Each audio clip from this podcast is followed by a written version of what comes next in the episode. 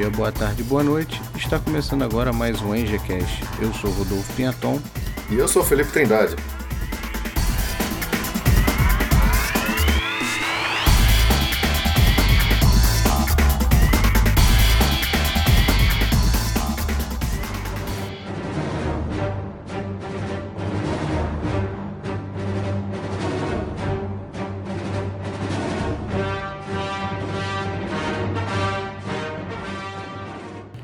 Estamos hoje com o engenheiro mecânico Felipe Trindade. Ele vai nos contar um pouco sobre sua experiência, sua passagem em várias empresas e explicar melhor sobre o que faz um engenheiro mecânico. Rodolfo, é, eu agradeço muito pelo convite, é um grande prazer estar aqui como um apaixonado por podcast e também poder gravar sobre, falando um pouquinho sobre a minha própria profissão.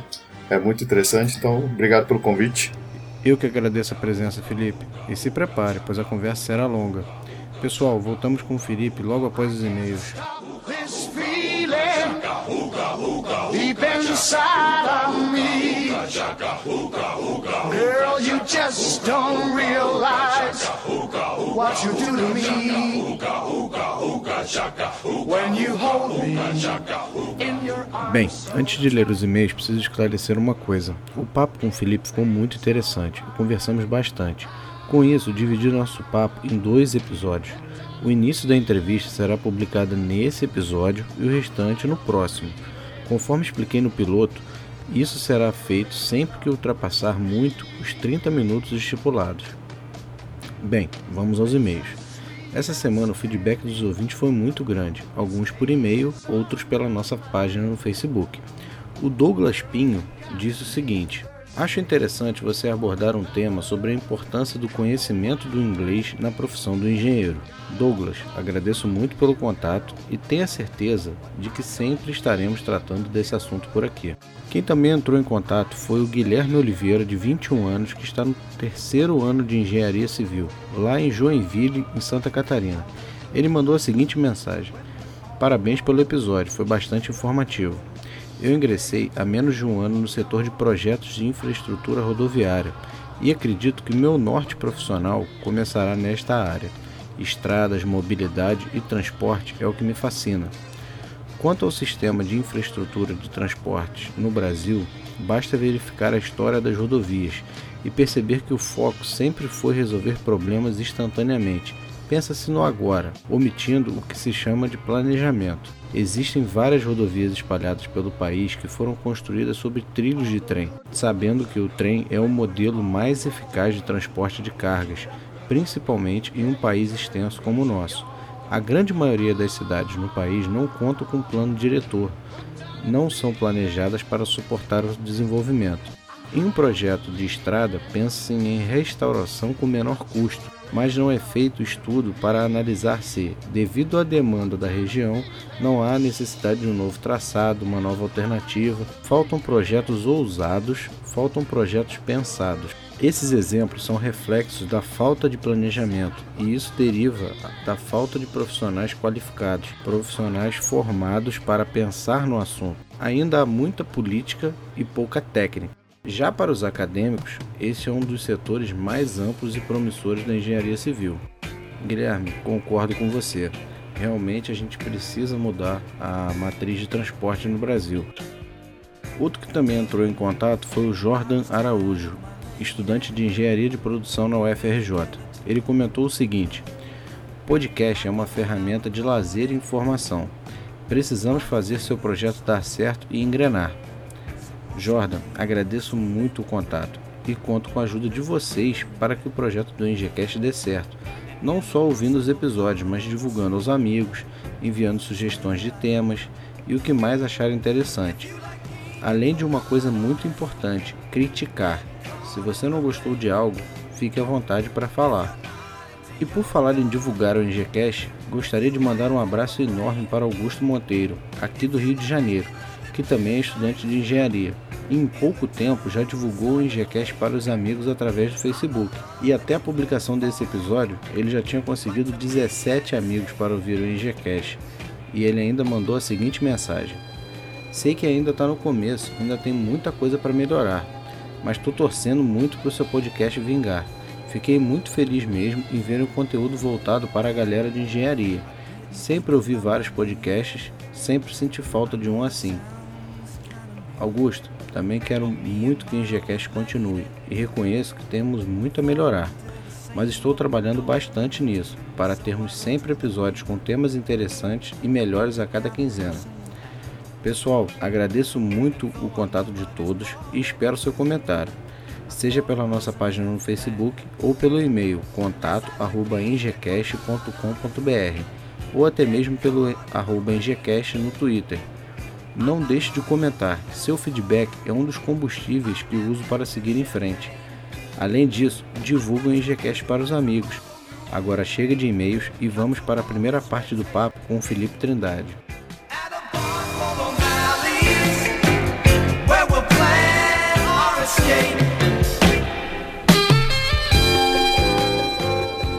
Felipe, vamos falar um pouquinho sobre a, a engenharia mecânica, tá? Certo que é uma área que se aplica princípios da engenharia e da ciência dos materiais, né? para possibilitar a análise, o desenho, a manufatura e a manutenção de um sistema físico-mecânico. Ela envolve desenvolvimento, construção e inovação de máquinas. Todas as indústrias necessitam de engenheiros mecânicos, mesmo que a atividade dessa indústria não seja a construção de máquinas, né? Exatamente. Muitas vezes o engenheiro mecânico é aplicado também na questão do controle de qualidade da, da empresa, não só no controle de qualidade de produção, mas muitas vezes no controle de qualidade de documentação também. Uhum. É, é uma, é uma, é uma, especialidade muito importante, assim como é, tem várias especialidades na engenharia que são essenciais para outros ramos que não a atividade fim, né? Exatamente. É, a gente tem, por exemplo, alguns casos de, de, de indústrias que tem um determinado tipo de produto que você imagina assim, ah, não precisa do engenheiro mecânico ali. E eles têm, têm toda uma, uma necessidade de, de engenheiro mecânico porque precisa dos equipamentos para aquela indústria funcionar, né? Exatamente. Não só para compra de equipamentos novos, quando a planta tem alguma necessidade de ampliação de produção ou modificação de produção, mas também na manutenção do dia a dia, no planejamento de manutenção preventiva dos equipamentos, porque uma planta parada é perda de dinheiro. Então, toda vez que existe uma parada, os engenheiros têm que trabalhar um bom tempo antes para planejar isso para que seja feita de uma forma rápida a substituição, a troca e o reparo de certos equipamentos para que a produção não pare. Ou, se for para parar obrigatoriamente, que pare o mínimo possível. Sim, sim. É, no caso, você tem que estar sempre em sintonia com as outras áreas e nunca deixando parar todo o sistema que a indústria tem, né? Exatamente. Por exemplo, Felipe, uma indústria química precisa de engenheiros químicos, lógico, para o processo de produção dos produtos, mas também precisa de engenheiro mecânico para garantir o bom funcionamento das máquinas, dos equipamentos, das tubulações, das válvulas e tudo mais que essa indústria vai precisar para produzir os produtos. Entendeu? Uma indústria de calçado precisa de um engenheiro de produção para verificar o processo produtivo, mas as máquinas são de responsabilidade de engenheiros mecânicos. Correto. Isso, uma plataforma de petróleo com aquelas tubulações e equipamentos precisa de engenharia mecânica. Muitas vezes dentro da especialidade de engenharia de projetos existe sempre uma, uma disciplina chamada engenharia de tubulação. É, muitas vezes, engenheiros mecânicos eles entram como engenheiros de tubulação justamente nessa questão de cálculo de estresse de tubulação devido à, à gradiência de temperatura e por aí vai. Então, realmente, precisa sempre de um mecânico aí. Uhum, não, com certeza, é, é, essencial. Não tem, não tem como fugir do engenheiro mecânico. Vocês estão em toda parte. É.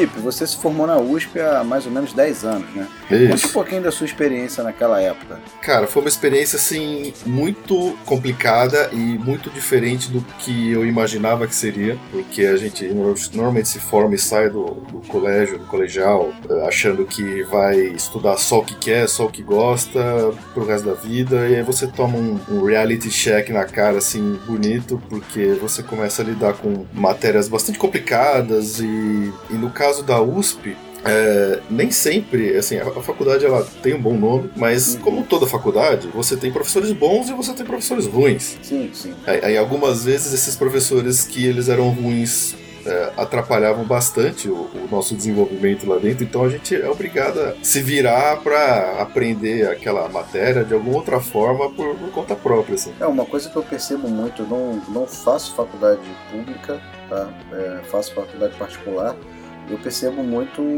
é, o empenho dos alunos na faculdade pública tem que ser muito maior, porque ela não, ela não cobra presença, ela não cobra um monte de coisa, mas ela cobra que você aprenda por si só muita coisa. É, exatamente. É... Isso às vezes é ruim, que as pessoas pensam que, ah, poxa, é, é muito difícil, mas é, é necessário. É, essa dificuldade é necessária para formar bons profissionais. Com certeza, com certeza. É, é, quase assim, nada a gente pode dizer que era dado de mão beijada na nossa mão. Uhum. É, muitas vezes o professor ele chegava assim na aula e falava: oh, o projeto de vocês para entregar no final do ano é um projeto dessa máquina tal aqui. Ele virava as costas e ia embora. Uhum. a gente tinha que realmente se virar, não tinha essa de a faculdade da apostila, a faculdade do livro, não. Uhum. No final do ano tinha que estar pronto. Exatamente. Se você não tem dinheiro para comprar o livro, a gente vai na biblioteca, fuça atrás. Então, eu acredito, eu acredito que isso, assim, tirando, obviamente, o aprendizado técnico, essa aprendizado em ter que realmente me virar sozinho para correr uhum. atrás da informação, foi um dos grandes fatores eh, que me faz um, ser um bom profissional de engenharia hoje. Felipe, eu fiz comércio exterior e sistema para internet na mesma faculdade, que é particular. E a engenharia também é particular. Não tive a experiência de estudar em uma pública, mas eu sei que é muito difícil e muito diferente de uma particular. A minha visão da grande parte dos alunos nos três cursos que eu fiz é que a cada dia que passa eles estão mais acostumados a terem pessoas resolvendo seus problemas. Se o material não é disponibilizado pela faculdade como apostila, reclamam. Se tem que comprar um livro, reclama que é caro. Se o professor passa um trabalho mediano, não precisa ser nem muito difícil, reclama. Se for difícil, querem matar o professor quase. entendeu? É, tive trabalho em cálculo 1 que teve aluno reclamando que tinha que ser dentro da norma BNT e ainda fazia pergunta do tipo, mas tem que ser digitado? Entendeu? E acredite, vi gente no quarto período que não sabia formatar um trabalho na BNT que essa pessoa está fazendo no curso até agora? Então, uma pessoa que já lida dessa forma na faculdade, é, provavelmente vai ser um profissional meia boca, né? Uhum. Porque na, no trabalho também, é, quando você a, a, você é delegado uma tarefa, se espera um resultado positivo. E ninguém vai ficar pegando na sua mãozinha para te levar para mostrar onde estão tá as coisas. Você tem que perguntar, você tem que correr atrás, você tem que descobrir, pesquisar informação na internet, seja onde for. E não dá para entregar trabalho no trabalho feito na Wikipedia. Uhum, com certeza. Então é bom que aprenda e a seguir normas, que isso é uma das coisas primordiais no, no trabalho real de engenheiro. E quais as vantagens de ter feito engenharia mecânica na USP? O que a USP te ajudou para ser o profissional que é hoje? Bom, a, além do que a gente já comentou, né, sobre a questão de aprender a ter que se virar um pouco na vida mesmo para conseguir as coisas que você precisa, uhum. o aprendizado técnico ele foi muito bom no sentido dele dar a base para você conseguir compreender bem o que você vai encontrar no seu trabalho no dia a dia. Eu hoje trabalho como engenheiro de projeto, uh, trabalhei, tive quase, quase toda a minha experiência profissional foi com projetos de indústria petroquímica, óleo e gás principalmente. E quando a gente tem que lidar com algum equipamento e ver alguma situação, o fato de você conhecer bem a teoria, o fundamento daquilo, uhum. às vezes é mais importante do que você ser um excelente calculista. Eu mesmo hoje, eu, eu não me considero um bom calculista. No trabalho eu faço muito poucos cálculos, porque tem softwares que fazem essas coisas para mim. Uhum. Mas mesmo assim, você sabendo usar um software, você dá um input, é fácil. Você saber ler o resultado. Mas tem que saber o que você está colocando ali dentro. Exatamente. Você saber ler o resultado daquilo e saber se está certo, você precisa não ser bom de cálculo, você precisa ser bom de fundamento.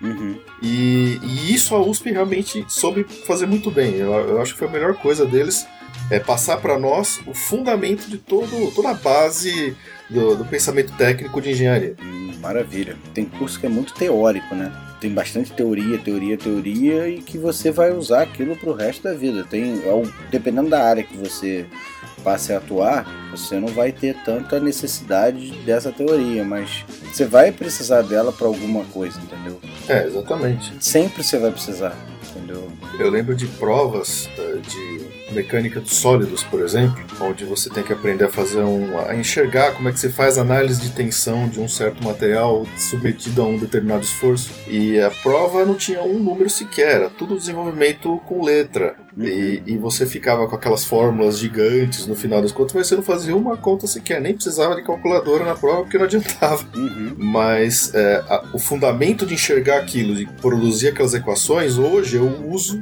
no meu trabalho de uma forma, obviamente sem ficar fazendo aquelas contas, mas eu preciso ler um relatório de um cálculo de um equipamento para saber se o estresse que está ali está ok ou não.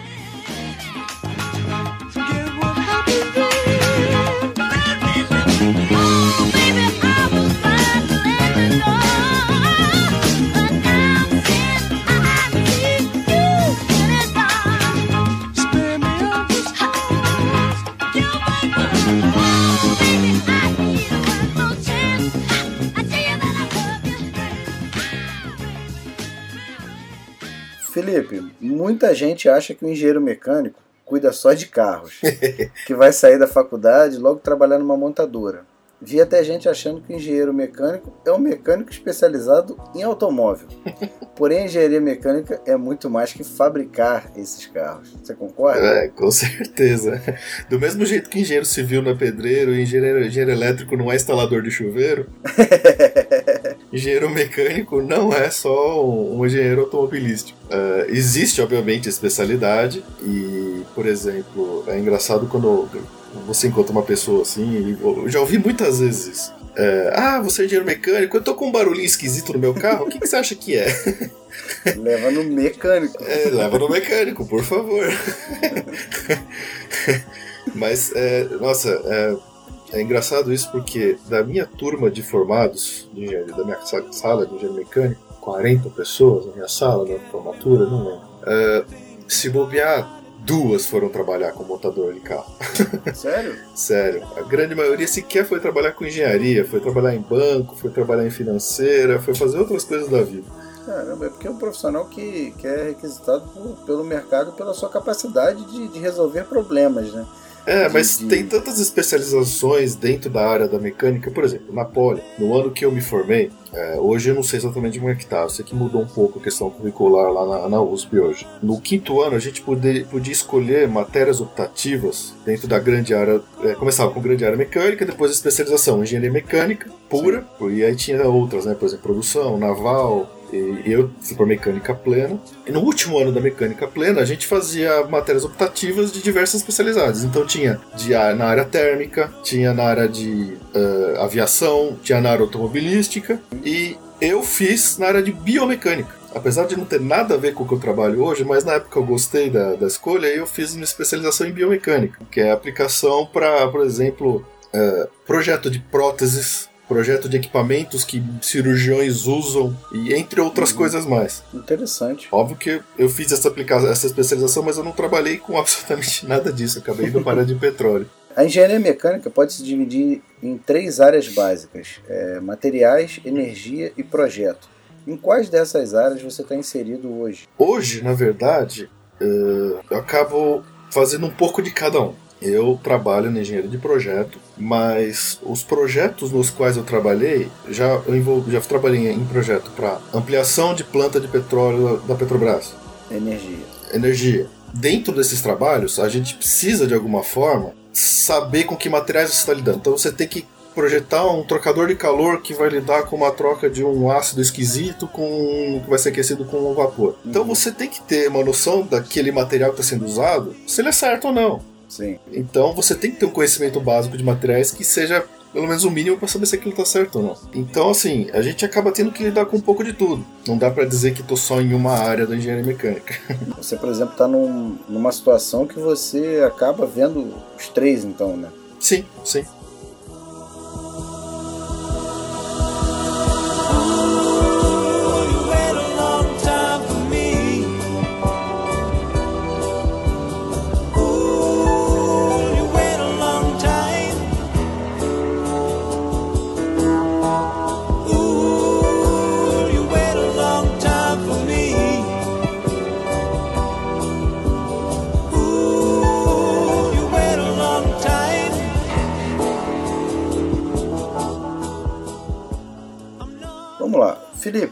Para os nossos ouvintes sua experiência em trabalhar em pequenas e grandes empresas.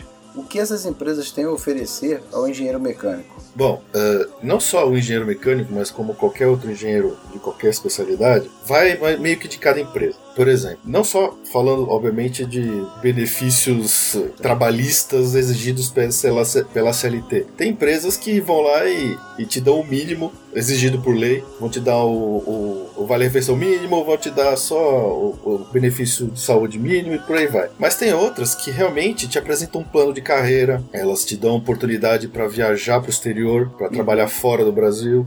Isso vai variar muito de empresa para empresa. Né? Tem que ver cada caso assim, a, a, ideia que eu tenho é que uma empresa de grande porte dá a possibilidade de interagir com mais profissionais e aprender sobre vários setores da empresa. Você normalmente tem grande responsabilidade e consegue gerenciar médias e até grandes equipes. Muitas empresas possuem um plano de carreira bem definido e às vezes muito atrativo. Sim, isso é verdade. No caso da minha experiência profissional até hoje, eu, eu já estive em pequenas empresas e em grandes empresas. As grandes empresas prometeram mais coisas justamente como é, um plano de carreira, um plano salarial de reajustes anuais, entre coisas do tipo. Viagens para o exterior e tudo mais. É, infelizmente, nem todas elas se cumpriram. Né? Muitas vezes é mais promessa do que qualquer outra coisa. Mas, é, efetivamente, na questão de eu ter que lidar com pequenas, pequenos grupos né? Eu tenho, eu tenho que gerenciar algumas pessoas embaixo de mim. Realmente aconteceu em empresas maiores porque eu tive essa oportunidade e foi muito interessante, eu gostei muito da experiência por sinal. É, grandes empresas normalmente dão uma sensação de maior segurança para os profissionais que trabalham nela. Você tem a mesma impressão? Hum, não muito. Esse é um pouco complicado. É, eu achava que sim, tá? Mas quando aperta mesmo a crise, acho que não tem grande ou pequeno. Todo mundo vai acabar se dando mal ao mesmo tempo. É, esses últimos dois, três anos, infelizmente, nosso ramo aqui no Brasil de engenharia de projeto só vem entrando em declínio por conta de uma crise econômica nacional aí. A crise econômica pode até ser internacional, mas o setor de engenharia no Brasil foi afetado de uma forma muito crítica e é complicado o que vai acontecer daí para frente. Então, assim, hoje eu estou no que se pode chamar de uma grande empresa, mas eu via o número de empregados reduzindo de 200 para 20. Então é complicado. É, em compensação, outra empresa que eu estava antes, que a gente pode até chamar de uma empresa menor, talvez é, eles reduziram muito também, mas é, talvez eu até estivesse empregado ainda, não sei, não sei dizer.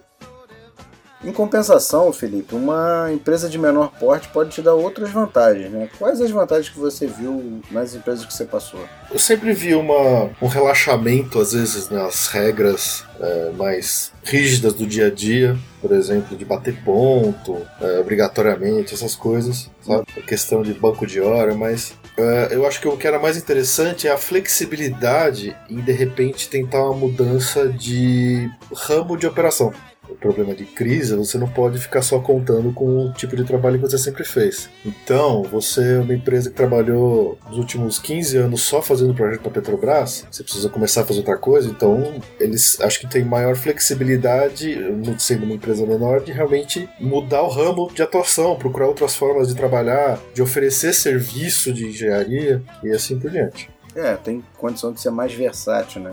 É, mas por exemplo, uh, hoje a empresa que eu trabalho, que a gente pode chamar de empresa grande, eles têm a obrigatoriedade, porque é a forma que a empresa trabalha, de todos os profissionais serem CLT. Em empresas menores, o que, que eles fazem nesses momentos? Eles começam a contratar profissional para trabalhar no dia a dia como PJ, como pessoa jurídica, e se acabar o serviço, simplesmente quebra o contrato. Então eles conseguem ter essa facilidade de aumentar, de, de, de expandir e contrair o seu efetivo muito uhum. mais rápido do que uma empresa grande que tem obrigatoriedade de ser CLT.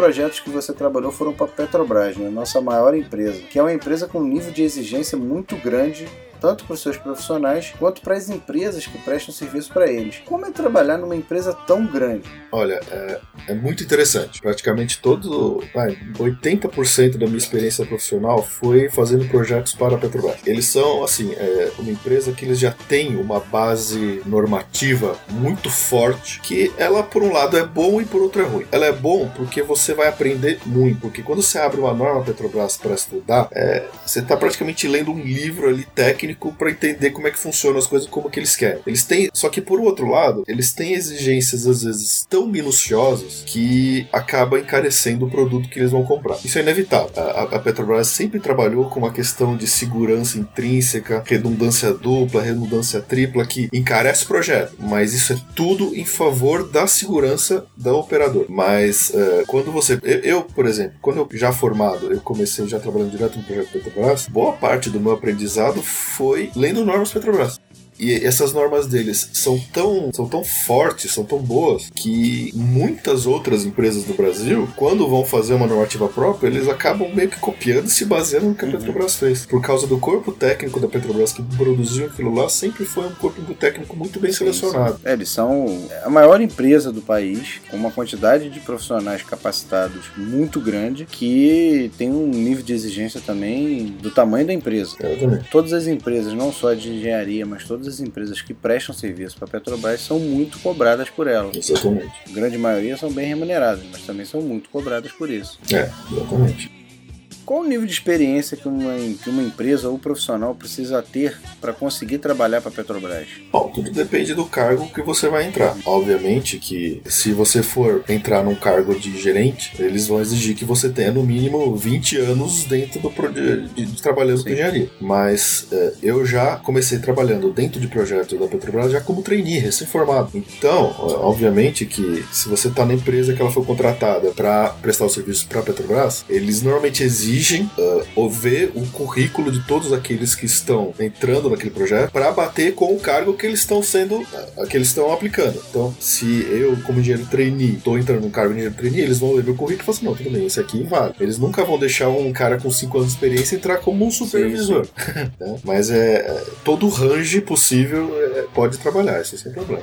Fala mais um pouquinho sobre os procedimentos que a Petrobras adota na sua área e se você considera que é importante ter um bom conhecimento sobre segurança do trabalho. É, a segurança do trabalho ela está tão intrínseca no projeto, não só no projeto para o qual você está construindo alguma coisa, mas dentro do próprio escritório que você está trabalhando. A preocupação com o chamado SMS, né, segurança, meio ambiente e saúde, ela vem desde o escritório onde o cara está trabalhando até a planta que ele está construindo. Uhum. Normalmente existem profissionais dentro de um, de um projeto desse, dedicado só pro SMS. Sim. É óbvio que um engenheiro, seja mecânico, civil, que for, quando está construindo uma planta, ele tem que se preocupar com algumas questões de ergonomia, de segurança. Existe normalmente um engenheiro de segurança que vai lidar com questão de pontos de extintores, sprinklers uhum. para incêndio e por aí vai. A, da parte da engenharia mecânica vai mais um, um apoio para esse engenheiro de segurança do trabalho, porque, por exemplo, ele vai projetar o sistema de incêndio para conter as chamas em volta volta de um tanque de combustível,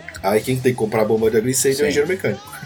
é, e, e, procedimentos Petrobras, como eu, eu, falei já, a parte de normas deles é muito rica, é muito grande. Para você conhecer todas, você precisa passar um bom tempo estudando uhum. essas normas deles. Muitas vezes eles fazem normas próprias, baseadas em normas internacionais. Então eles pegam, por exemplo, um caso tradicional é a bomba centrífuga API 610, que é bomba específica para aplicação de petróleo. Eles pegam a norma da Petrobras e eles listam assim: olha, dentro da norma API, eles escolhem coisas dentro da norma que eles não querem. Às vezes, por exemplo, no caso, sei lá, de um uh, código de pressão de. O código ASME seção 8, divisão 1, que é o código tradicional para caldeiraria, equipamentos de pressão, como vasos, esferas e trocadores de calor. Sei lá, ele dá quatro opções diferentes de tipo de solda de bocal, no caso. A Petrobras fala assim: não, não, eu só aceito A e B e não, aceito, e, e, e não quero nenhuma C e D. Então eles fazem isso, eles vão eliminando possibilidades que o fabricante poderia usar na norma internacional, porque eles querem daquele jeito que eles sabem que alguma vez já tiveram algum problema com aquele tipo de solda que eles não querem mais ter. Uhum. Felipe, nosso papo está muito interessante, porém já estouramos o tempo do episódio. Então vou parar por aqui a entrevista e o restante continuamos no próximo episódio.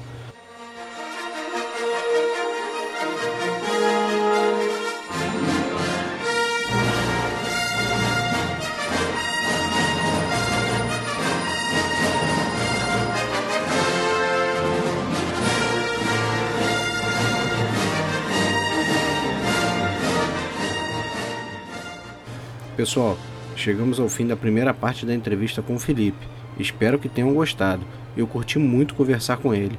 E aguardem que no próximo episódio teremos a segunda parte dessa maravilhosa entrevista, com muito mais informação interessante. Não percam! Mais uma vez, gente, volto a pedir, divulguem nosso IngeCast, é muito importante. E não deixe de mandar suas críticas, comentários e sugestões para contato@engcast.com.br ou em nossa página no Facebook, facebook.com/engcast. Agradeço muito pela sua audiência e te espero aqui novamente.